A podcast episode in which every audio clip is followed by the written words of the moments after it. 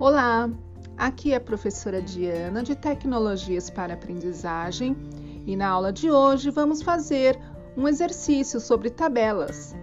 Vamos localizar animais e objetos nas colunas e linhas dessa tabela.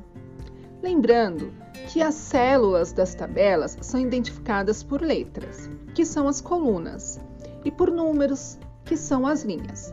Então, uma célula pode receber, por exemplo, o nome de A1 se ela estiver na coluna A e linha 1.